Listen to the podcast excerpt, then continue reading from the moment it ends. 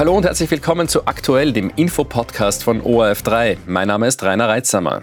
In unserem ORF3 Klimacheck geht es heute um den Permafrost, also dauerhaft gefrorener Boden, der sich oft einige Meter unter der Erde befindet. Die Permafrostböden tauen mit der Klimaerhitzung immer weiter auf. Was das für Folgen hat, darüber habe ich mit dem Permafrostforscher Guido Krosse gesprochen. Das Abtauen der Permafrostböden wird in der Forschung oft als Klimakipppunkt bezeichnet, also als eine abrupte Veränderung mit schwerwiegenden Folgen für den Menschen und die Tiere und die Natur. Warum ist Permafrost so wichtig?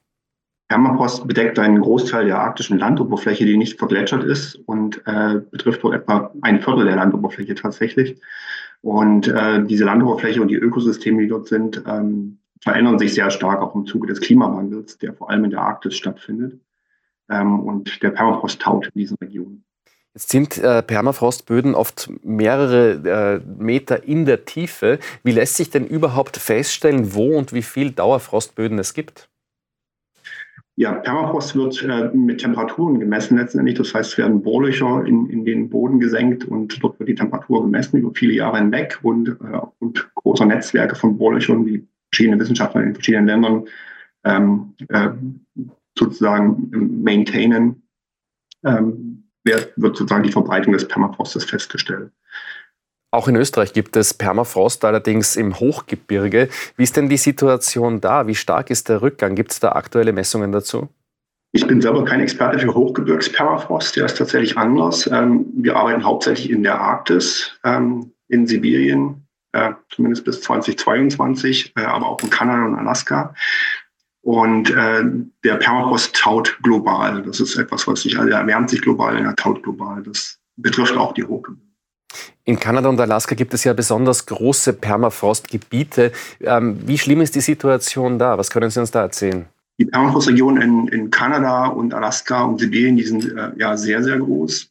Äh, der Rückgang ist äh, messbar mittlerweile äh, von Permafrost, in diesen, also in der Fläche, aber auch in der Tiefe. Das heißt, der Permafrost senkt sich ab an der Oberfläche. Es äh, kommt zu vielen Erosions- und Tauerscheinungen. Es bilden sich neue Seen, die Küsten äh, ziehen sich zurück. Das kann man zum Beispiel auch mit Fernerkundungsdaten messen, Satelliten.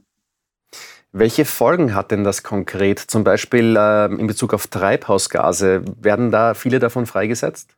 Also im Permafrost sind sehr große Mengen organischen Kohlenstoff gespeichert. Das sind sozusagen Pflanzen- und Tierreste, die über Jahrtausende oder Jahrzehntausende sogar eingefroren wurden im Permafrost. Und durch das Auftauen des Permafrostes bekommen, werden diese äh, Pflanzen, organischen ja, Tierreste letztendlich verfügbar für mikrobiellen Abbau. Das heißt, sie zersetzen sich.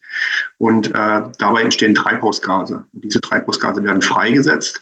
Die große Frage, die im Raum steht, ist sozusagen, wie viel davon gelangt tatsächlich jetzt in die Atmosphäre und wie schnell geht dieser Prozess. Wir sehen, dass es auftaut. Wir wissen noch nicht genau, wie schnell sozusagen in die Atmosphäre geht. Mit welchen Folgen muss man sonst noch rechnen, beziehungsweise was ist jetzt schon konkret zu beobachten? Also gerade im arktischen Permafrost äh, gibt es auch viele ähm, äh, andere Dinge, die sozusagen relevant sind. Also zum einen verändert sich die Hydrologie der Region äh, sehr stark und beeinflusst auch die Infrastruktur durch das Absenken des Permafrostes. Es gibt aber auch ähm, Überreste von äh, industriellen Hinterlassenschaften, die sozusagen im 20. Jahrhundert vor allem ähm, durch die ökonomische Entwicklung der Arktis stattgefunden haben. Ähm, und dort sind viele äh, Schadstoffe letztendlich im Permafrost eingelagert, die mit dem Tauen auch freigesetzt werden können.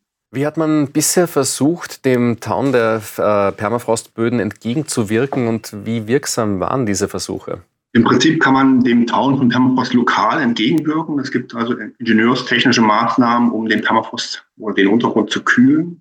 Ähm, das wird bei Gebäuden zum Beispiel in der Arktis äh, gemacht. Ähm, das ist aber großflächig natürlich nicht möglich über die gesamte Permafrostregion. Also man kann schlecht verhindern, dass der gesamte Permafrost auftaut, ähm, wenn sich die Arktis weiterhin erwärmt.